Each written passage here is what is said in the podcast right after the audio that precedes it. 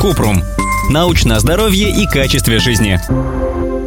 Расскажите о пользе и вреде термальных источников. Кратко. Нет подтверждений, что термальные источники лечат болезни. Но купание в теплой термальной воде – это хороший способ расслабиться, поднять настроение и почувствовать себя лучше. Подземные источники безопасны, но если вы боитесь, что они могут вам как-то навредить, то прежде чем плескаться в термальной воде, можно проконсультироваться с терапевтом. Он даст индивидуальные рекомендации. То же самое касается минеральных источников. О них мы рассказывали в другой статье.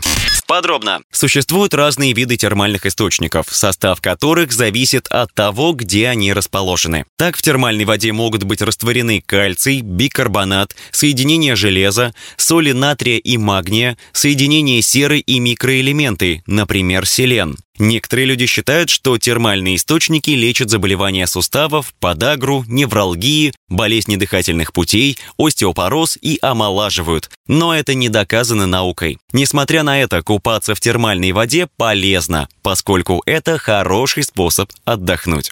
Кроме того, чтобы искупаться в термальном источнике, до него сначала нужно добраться, а двигательная активность всегда полезна для здоровья. Ссылки на источники в описании подкаста. Подписывайтесь на подкаст Купрум, ставьте звездочки, оставляйте комментарии и заглядывайте на наш сайт kuprum.media. Еще больше проверенной медицины в нашем подкасте без шапки. Врачи и ученые, которым мы доверяем, отвечают на самые каверзные вопросы о здоровье. До встречи!